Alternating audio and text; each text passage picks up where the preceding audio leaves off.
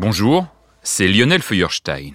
Vous écoutez La Quête, un podcast de France Télévisions. Une personne est en train de se noyer sous vos yeux. Elle se débat dans les vagues déchaînées, cherche son souffle, lutte pour rester en surface, mais la mer l'aspire lentement. Sur le pont du bateau, tout le monde regarde la scène, sans réagir. L'eau est trop froide, les courants puissants. C'est une mission impossible, un sauvetage voué à l'échec. Alors, à quoi bon? Mais vous, vous y allez. Vous ne savez pas vraiment pourquoi, mais vous sautez à la mer. Vous atteignez la personne, la grippez et la ramenez à bord.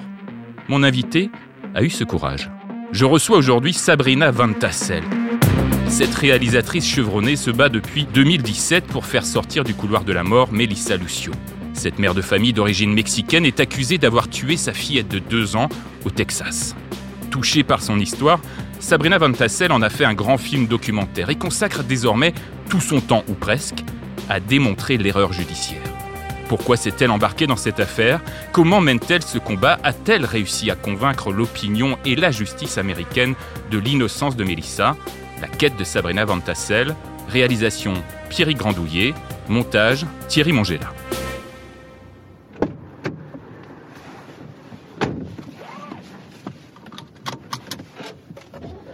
Nous avons rendez-vous avec la réalisatrice non loin de chez elle, dans le nord de Paris.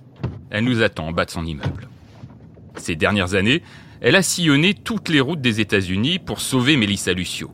Bonjour Sabrina. Bonjour. Vous allez bien? Ça va, très bien. On va démarrer pour un périple plus que sinueux, une plongée dans l'enfer de la justice américaine avec des rebondissements incroyables. Oui, oui, assez dingue, oui. Mais d'abord, j'ai envie de vous présenter car vous avez un profil totalement atypique. On va peut-être surprendre ceux qui nous écoutent, mais vous avez commencé votre carrière comme actrice avant de devenir journaliste et réalisatrice. Vous avez, vous en cachez pas d'ailleurs, joué notamment dans La Vérité si je mens. Euh, comment on passe de l'univers du cinéma à celui de l'actualité, du journalisme? Par accident en fait. Euh, moi, c'est vrai que je, me destinais à être comédienne. Je suis passée, euh, j'ai réalisé un premier court métrage de fiction et puis euh, je rencontre un, producteur qui me dit ce, le film sur lequel tu es en train de travailler, donc je voulais en faire une fiction, serait un super documentaire. Est-ce que tu ne veux pas faire en faire un documentaire? Et c'était un film sur les femmes mariées de force. et donc en fait voilà, je, je, j'en ai fait un documentaire avec euh, le projet euh, d'écrire, euh, d'en écrire la fiction, et en fait, je ne l'ai jamais fait. Je suis jamais re revenue à la fiction parce que j'ai été piquée par le virus du, du, du, cinéma du réel, en fait, de, des rencontres avec les gens, de ce qui peut se passer. C'est... La, la, la réalité dépasse toujours la fiction. Et donc ça, ça a vraiment été euh, l'élément, euh, l'élément déclencheur. Mais maintenant, ça fait 20 ans que je fais ça et près de, de 50 documentaires plus tard. et vous n'avez jamais eu envie de revenir vers la comédie? Euh, alors, euh, l'histoire euh, qui me touche avec Mélissa Lucio maintenant, oui. C'est-à-dire que là, euh, j'ai atteint les, les, limites de ce que je pouvais raconter dans le documentaire. Donc là, maintenant, je suis en train de, de je suis en train d'écrire notre histoire mon histoire euh, avec euh, avec la sienne. Comment j'ai changé sa vie, mais elle a aussi considérablement changé la mienne en fait. Donc là, on, on, va partir sur une fiction. Après ce documentaire, on va en parler longuement tout le long du podcast. Mais c'est l'objectif maintenant de faire quoi Une pièce de théâtre, un film derrière? Non, un film, un film qui raconterait euh, en fait le, le, destin de deux femmes qui n'ont rien à voir, qui n'auraient jamais dû se rencontrer et qui vont euh, se, faire confiance et, changer, euh, changer le destin l'une de l'autre en fait. Parce que moi, c'est vraiment euh, l'impression que, j'ai. Je ne suis plus la même personne depuis que j'ai rencontré Mélissa Lucien.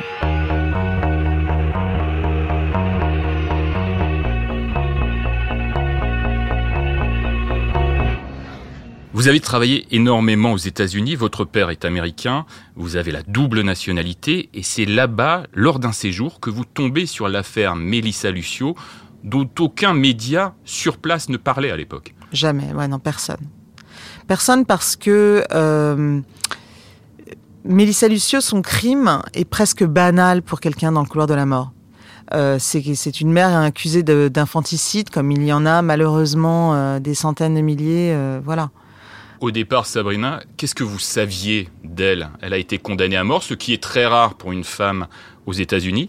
Mélissa Lucio a été euh, condamnée à mort à l'issue d'un procès qui a duré quatre jours et dans lequel il a été, euh, on va dire entre guillemets, hein, prouvé euh, qu'elle avait maltraité sa fille non-stop pendant quatre mois, les quatre mois précédant la mort de la fillette. Voilà. Et la fillette est morte dans quelles circonstances? Elle est morte d'un traumatisme crânien. Elle a été retrouvée avec des bleus sur tout le corps et c'est la mère. C'est forcément la mère, en fait.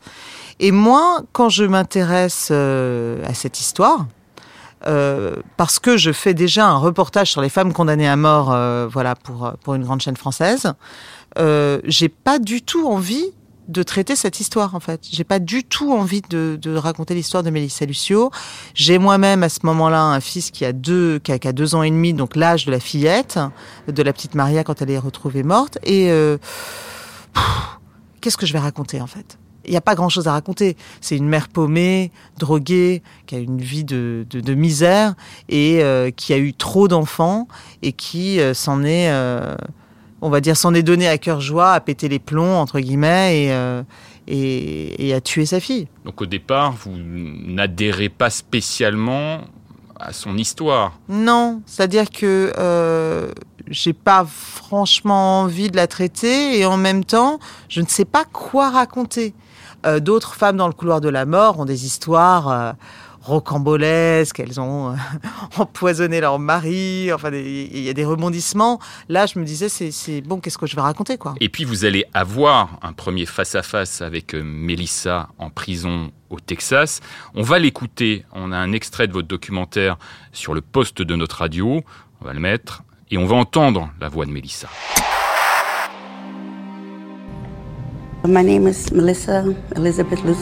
Je m'appelle Melissa Elizabeth Lucio. J'ai 48 ans, 14 enfants. Et je suis dans le couloir de la mort depuis 11 ans. Cette première rencontre avec Melissa Lucio a été un moment très fort pour vous? Oui, très surprenant, comme un espèce de coup de foudre en fait. Elle était en face de moi, elle était tellement douce. Euh, euh, tellement euh, éloquente aussi. C'est-à-dire qu'elle parle très bien, Mélissa, elle s'exprime très bien, très très très loin euh, du cas social que je pensais rencontrer en fait. Donc j'ai été très surprise. et puis, ne cherchant à, à, aucun moment à se dédouaner, me disant clairement, j'ai pas su protéger ma fille. Presque à s'accuser. Oui, c'est-à-dire c'est de ma faute je mérite d'être punie. Elle semblait résignée. Elle est, oui, oui, complètement. D'abord, j'étais la première personne qu'elle rencontrait euh, en huit ans. Et bon, alors, la première journaliste tout court, elle n'avait jamais été interviewée, ça c'est sûr, mais elle n'avait plus jamais vu ses enfants, plus jamais vu aucun membre de sa famille. Au moment où je la rencontre, en fait, elle est totalement esselée. Je crois qu'elle a une ou deux personnes qui lui écrivent, mais euh, elle est seule. Elle est seule au monde. Elle est seule au monde et elle n'a pas eu de visite depuis huit ans. Donc j'arrive, euh, elle s'est, euh, elle s'est préparée euh, pour l'occasion. elle s'est fait un joli, chignon. Elle s'est, elle s'est coloré les, yeux avec un stylo bille. Et et donc je suis vraiment assez, enfin je tombe des nues quoi. Elle vous dit quelque chose en particulier qui va vous toucher à ce moment-là sur cette visite, sur cette première rencontre qui est assez courte? Oui, c'est-à-dire qu'en fait, euh, euh, la manière dont elle me dit qu'en fait elle est, responsable euh, de la mort, mais que qu'elle ne l'a pas fait, les mots qu'elle trouve, qu'elle a trouvé plus d'humanité à l'intérieur de la prison qu'à l'extérieur, m'interpellent. C'est-à-dire que je ne me dis pas, c'est vrai, c'est vrai, pour être totalement honnête, je me suis dit, si elle est coupable, c'est incroyable. Voilà. C'est-à-dire que tout dans mon corps me disait qu'en fait, elle l'avait pas fait. Mais quand je suis sortie euh, du couloir de la mort ce jour-là, euh, je me suis dit, je veux faire un film sur elle. Ça, c'était évident, mais à l'instant où, j'ai, où je l'ai quittée. Et si elle est coupable, je veux comprendre ce qui a poussé cette femme, en fait, à commettre l'innommable. Pour vous, c'est le début de votre quête de justice pour elle, ou ce n'est encore qu'un sujet de documentaire à ce moment-là? Pour moi, c'est qu'un sujet de documentaire. J'appelle immédiatement son, son avocate sur le parking du couloir de la mort. En lui disant je viens de rencontrer votre cliente, je suis très étonnée. J'avais aussi rencontré sa famille le jour d'avant, qui m'avait dépeint Mélissa, qui était qui était quelqu'un qui, tendait systématiquement l'autre joue, quoi, qui était quelqu'un qui ne savait pas se défendre, qui était incapable de punir ses enfants. Donc je, me disais, qu'est-ce qui s'est passé, quoi?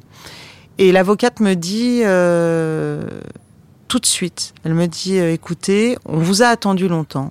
J'ai été voir plusieurs journalistes, l'affaire ne les intéressait pas. Moi, je sais que Mélissa Lucio est innocente, on le sait, moi et mon enquêtrice. Vous avez euh, huit mois devant vous si vous voulez faire quelque chose parce que euh, ces appels vont à toute vitesse et elles risquent d'être euh, d'être exécutées sous moins d'un an. Donc si vous voulez faire quelque chose, c'est maintenant. Incroyable. Donc il y a un chronomètre qui se Tout de suite. Tout de suite, immédiatement. Donc immédiatement, elle me dit Est-ce que vous voulez que je vous envoie son dossier? Et, là, là, et là, je reçois, mais je suis noyée en fait sous ces emails noyée sur tout ce qu'il y a à lire. Euh, là, elle me, elle m'envoie euh, toutes les procédures d'appel, mais également euh, le procès originel, des tonnes, des tonnes, des tonnes de documents, près de 3000 pages de documents de ce qui est l'équivalent de l'aide sociale à l'enfance aux États-Unis. Donc, me montrant en fait que bah, Mélissa, oui, elle était connue des services sociaux parce que elle avait trop d'enfants et qu'elle était en extrême pauvreté, mais qu'à aucun moment elle n'avait jamais été violente. Et j'ai passé mes vacances à lire, euh, à lire des euh, milliers, de, pages. Durant, euh, elle a eu un procès qui, a duré quatre jours, je crois. Il n'y a aucun témoignage en sa faveur. et vous allez découvrir, avec ce dossier immense aussi, que finalement, derrière cette histoire-là, il y a une autre histoire. C'est celle du procureur américain Villa Lobos, qui juge Melissa, et son avocat commis d'office, on est quoi là? On est dans une affaire de, corruption, de collusion aussi? C'est ça que vous allez aussi découvrir? C'est un procureur qui avait besoin de l'affaire Mélissa Lucio pour se faire élire? Voilà, exactement. En fait, il avait besoin de se faire réélire. Et le soir Donc l'affaire tombe bien pour lui. L'affaire est parfaite pour lui. C'est-à-dire qu'en plus, on est dans une, dans une région, dans le sud du Texas, qui est extrêmement catholique, euh, euh, très conservatrice. Donc, euh, une maman mexicaine qui aurait frappé sa fille jusqu'à la mort, c'est parfait pour lui. Et donc, il va vraiment mettre son grappin sur l'affaire de Melissa Lucio pour justement se faire réélire et faire en sorte qu'on oublie, on va dire, toutes ces affaires de corruption. Parce que il était connu euh, pour prendre l'argent des riches, faire en sorte que justement bah, ils s'en sortent, et par contre mettre les pauvres, euh, faire des condamnations à mort euh, pour les pauvres. Et ce qui est intéressant dans ce dossier-là aussi, c'est que l'avocat commis d'office de Mélissa Lucio, par après, va travailler avec le procureur. Exactement. Alors, ça aussi, alors dès le départ, je me dis, mais c'est incroyable. Alors là, on me dit, c'est courant aux États-Unis. Hein, on peut changer. Un coup, on est pour la défense, un coup, on travaille pour la partie adverse. Donc, bref, c'était complètement aberrant. Mais là, quand même, il avait quand même tout fait pour euh, aller travailler pour la partie adverse très peu de temps après. Vous, au milieu de tout ça, vous êtes en train de, gratter, de faire votre travail d'enquête. Ça commence à se savoir. Et je crois euh, qu'à un moment donné, on, vous suit, euh, vous êtes sur écoute, vous êtes presque menacé, c'est ça? Oui, c'est ça. En fait, en fait euh, c'est un tout petit bled. Donc, en fait, tout le monde connaît tout le monde. Moi, j'arrête pas de, de poser des questions qui dérangent. Et un soir, je rentre dans la chambre et je vois en fait que ma chambre a été euh, visitée, quoi. des choses ont été déplacées. je me dis, est-ce que c'est moi qui suis paranoïaque Mais je me sentais épiée. Je me sentais suivie. Je me sentais, euh, on nous faisait euh, des lapins, on nous raccrochait au nez. Ça n'était pas du tout agréable et je sentais que c'était le moment de partir. Vous avez dans cette quête, à un moment donné, la tentation de tout abandonner?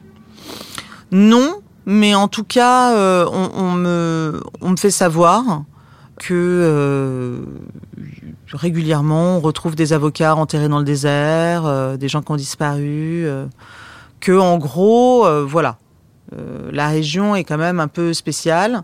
voilà, on est vraiment à la frontière du Mexique. Armando Villalobos avait, avait des deals avec les cartels. Donc bon, voilà, ma, vie ne vaut pas grand-chose. Et d'ailleurs, quand je suis repartie après hein, avoir fini le film en campagne euh, pour sauver Mélissa, je n'ai plus jamais dormi à l'hôtel sur place. systématiquement, je dormais avec sa famille.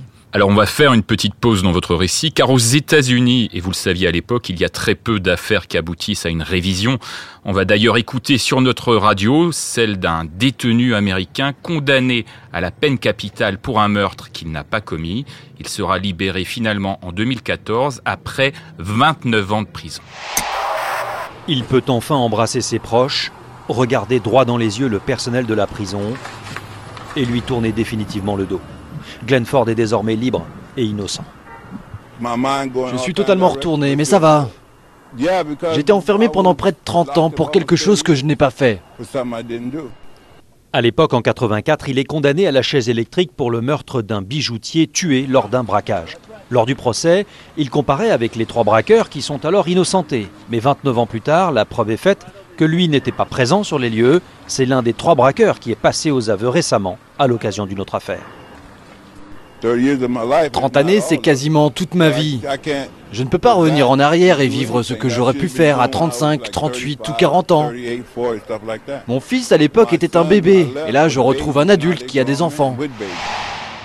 Ça, à l'époque, c'était euh, votre rêve, l'aboutissement que Mélissa euh, puisse sortir de prison? Oui, oui. Bah, mon rêve déjà, c'était qu'elle soit pas exécutée. Mais là, on voit bien hein, l'aberration euh, du système, c'est-à-dire que qu'est-ce qu'ils font systématiquement? C'est ça, c'est tout ce qu'il y a derrière, c'est tout, l'aspect politique derrière. D'une façon générale, il y a une réélection. Que ce soit un procureur, que ce soit un juge, que ce soit même un shérif, tous ces gens sont élus. Euh, sur résultat. Je vais revenir sur votre film qui va sortir et être racheté par une énorme plateforme américaine. Il sort en France, mais il, sort aux États-Unis surtout. Euh, quelles vont être les réactions du public et des autorités quand votre film sort aux États-Unis? Est-ce que quelque chose va changer? Oui, alors euh, quand le film sort, d'abord le, film euh, fait sa première mondiale euh, à Tribeca, il est tout de suite acheté par un gros distributeur et, peu de temps après par cette énorme plateforme. Donc ce qui change déjà, c'est que du jour au lendemain, bah, Melissa Lucio reçoit des tonnes de courriers de tous les États-Unis. La communauté latino se met derrière elle elle est compliquée à, faire bouger la communauté latino euh, plus que euh, la communauté euh, noire américaine. Et, donc en fait, elle va recevoir du soutien, un soutien incroyable. Et là, pour la première fois, elle va gagner un de ses appels. Donc je me dis très bien, le film va l'aider, parfait. Voilà. sauf que très vite, en fait, l'État du Texas fait appel et elle repère cet appel et elle est remise dans le couloir de la mort. Et là, on me dit, bah, sa seule chance aujourd'hui, c'est la Cour suprême des États-Unis. Si la Cour suprême des États-Unis dit non, elle a une date d'exécution. La Cour suprême était euh, la seule cour, on va dire, euh, aux États-Unis qui pouvait possiblement sauver Mélissa Lucio en sachant qu'elle ne prend euh, que 1% des cas. Mais sans grande surprise, la Cour suprême a dit non. Et juste à ce moment-là, quand on apprend le nom de la Cour suprême, vous, euh, Sabrina Van Tassel, on est dans quel état? Ben non, je suis dans un état catastrophique, mais les avocats de Mélissa Lucio me disent, suite au refus de la Cour suprême, le comté de Cameron a trois mois pour donner une date d'exécution, qu'ils ne feront pas parce qu'il y a des centaines de condamnés à mort aux États-Unis qui attendent leur date d'exécution parfois depuis 15 ans. Et ils ne l'ont pas eu. Sauf que Mélissa, elle, elle va avoir une date d'exécution moins de trois mois après la décision de la Cour suprême. Ce qui est incroyable. Et quand la date d'exécution tombe, vous, vous réagissez comment? Vous faites des, cauchemars? Vous vivez plus? Vous êtes en apesanteur? C'est voilà. Dans quel état? C'est-à-dire que quand elle, tombe, bah, d'abord je, m'effondre parce que je me dis c'est alors là vraiment mon pire cauchemar. Je, ne l'ai jamais en fait quelque part envisagé. Et là immédiatement, euh, qu'est-ce qu'on fait quoi? Qu'est-ce qu'on fait? On a 90 euh, jours, en fait, voilà. Euh, on est le 5 janvier, elle va être exécutée le 27 avril. Qu'est-ce qu'on fait? Et là, on décide d'agir.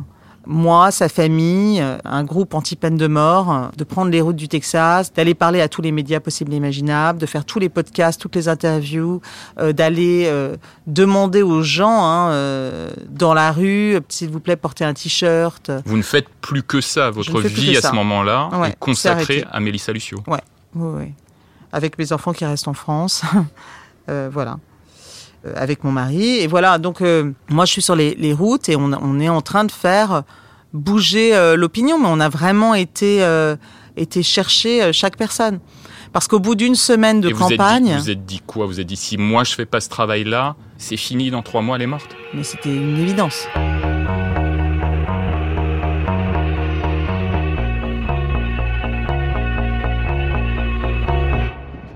Vous allez remuer ciel et terre pour la sortir du couloir de la mort. Cela devient quoi Une mission, une obsession presque? Oui, oui. Alors là vraiment, euh, oui. Et puis je suis prise à partie par des journalistes qui me disent mais là vous sortez de votre rôle. Et je leur dis oui, oui, oui. Euh, je sors complètement de mon rôle. Euh, je ne vais pas attendre sur mon canapé qu'elle soit exécutée. faites votre travail, moi j'ai fait le mien. Trouvez quelque chose que je n'ai pas trouvé dans son dossier, qui montre qu'elle soit possiblement coupable parce que sinon vous allez avoir une tâche indélébile sur l'état du, Texas dont vous serez responsable. Et nous, en tant que journalistes, quand on sait quelqu'un va mourir alors que la personne est innocente, ça devient aussi notre responsabilité. Au bout de dix jours, une énorme euh, émission Last Week uh, Tonight de John Oliver, qui est, qui est une émission regardée par 40 millions d'Américains, a pris, en fait, l'histoire est devenue ce qu'on appelle là-bas nationale. C'est-à-dire qu'elle elle a quitté le Texas et tout d'un coup, les médias des États-Unis, ce qui est très difficile à avoir, s'en sont emparés. Et là, ça fait vraiment un effet euh, boule de neige parce que euh, la femme d'un membre du Congrès a vu le film, en a parlé à son mari, il en a parlé aux autres membres du Congrès, et là, tout d'un coup, du jour au lendemain, on a 97 membres du Congrès sur 130 qui s'opposent à l'exécution de Mélissa Lucio, qui entraîne avec eux le Sénat, 20 sénateurs sur 30.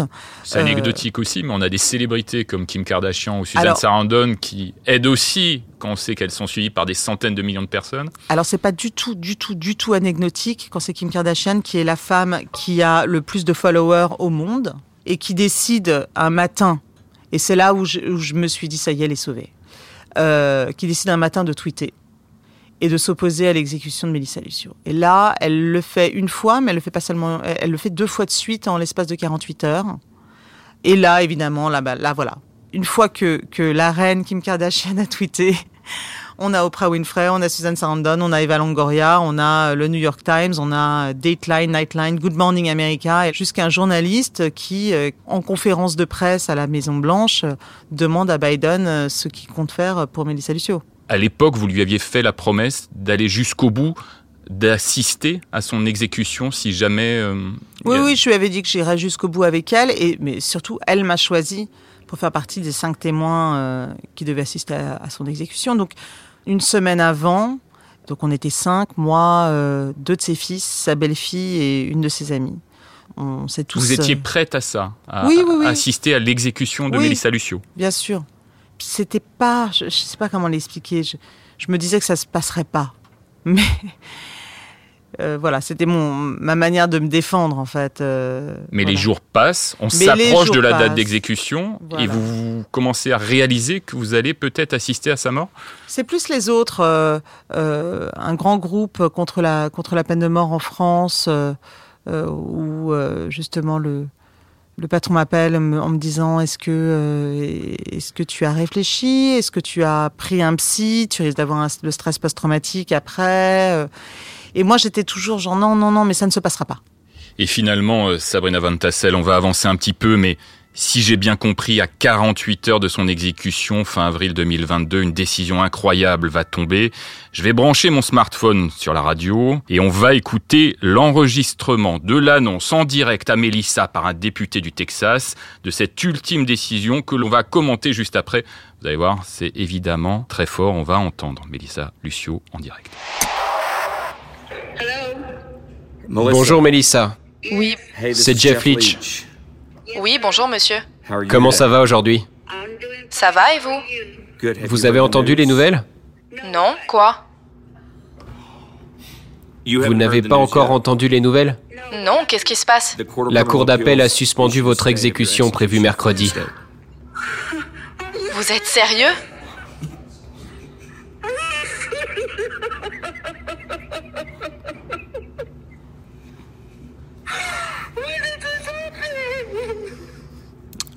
On l'a appris il y a juste 15 minutes. Oh mon Dieu Ce moment a été filmé euh, par Telemundo, par tous les grands euh, euh, médias latinos. Et moi, en fait, on me voit, je suis en sidération. C'est-à-dire que je me suis tellement protégée émotionnellement, j'étais tellement dans, en phase combat que j'arrive pas à, intégrer en fait ce qui, ce qui se passe. Et je vais mettre du temps à ce que mes émotions reviennent. Presque dix jours. D'ailleurs, il y a eu un moment donné où je me suis dit, en fait, ça y est, c'est fini. je suis devenue un robot. Mais j'étais vraiment dans, dans, dans dans l'action, quoi. Et puis le lendemain, alors que on est supposé plus avoir le droit de visiter Mélissa, les gardes me laissent quand même rentrer.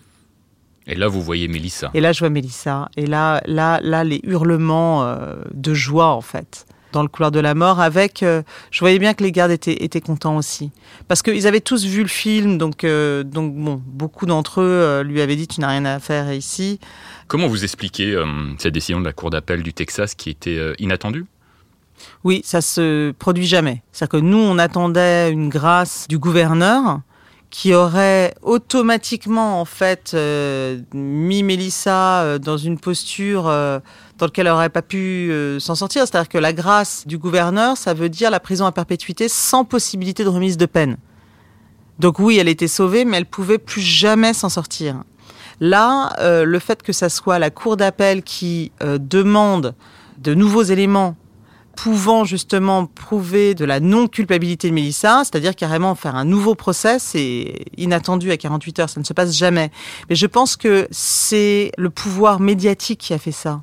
Je veux dire, c'est pas que je le pense, je le sais. C'est-à-dire que, que tout d'un coup, euh, toutes ces personnes qui tweetaient, toutes ces personnes qui relayaient sur Facebook, Instagram, dans le monde entier, les médias, il y avait des, alertes sur CNN, enfin je veux dire, c'est toute cette, euh, cette vague médiatique qui a empêché l'exécution de Mélissa Lucio. Mais là maintenant, en fait, le combat continue, c'est-à-dire qu'on attend qu'elle sorte. Ça fait déjà un an. Je veux la voir dehors, en fait. Votre travail, c'est aussi une critique du système judiciaire américain, où si vous n'avez pas d'argent pour payer un bon avocat, vous avez de grandes chances d'être condamné. C'est ça? C'est cette face obscure de l'Amérique que ça Je vais même aller plus loin que ça. Il n'y a personne dans le couloir de la mort qui ait eu les moyens d'une défense adéquate. Voilà. On est dans le couloir de la mort parce qu'on est noir, parce qu'on est hispanique, parce qu'on a des problèmes mentaux et surtout parce qu'on est pauvre. Voilà, c'est tout. Sabrina, nous arrivons à la fin de notre podcast. On va vous laisser poursuivre cette longue route qui évidemment n'est pas finie, si j'ai bien compris. Alors il y a cette dernière question que je pose à tous mes invités. Après la quête, il y a quoi? L'affaire Mélissa Lucio a changé votre vie. Vous allez faire quoi maintenant? Ah bah maintenant, je continue, moi, de faire des films sur euh, les gens qui n'ont pas voix au chapitre, en fait. Voilà. Qui devraient, euh, dont, on ne devrait pas parler. Moi, c'est moi, j'ai donné ma, vie à ça. Voilà. L'engagement continue. L'engagement continue pour une justice, euh, pour une justice sociale, euh, pour toutes les Mélissa qui, euh, qui se retrouvent seules au monde en fait. On m'a beaucoup posé la question, on me disait pourquoi elle, pourquoi elle? Beaucoup de médias américains, mais pourquoi elle? Et moi je disais pourquoi pas elle? Merci Sabrina Van Tassel pour cette plongée dans cette affaire hors norme et bon courage à vous et surtout à Mélissa Lucio et sa famille car le combat continue. La quête un podcast de France Télévisions.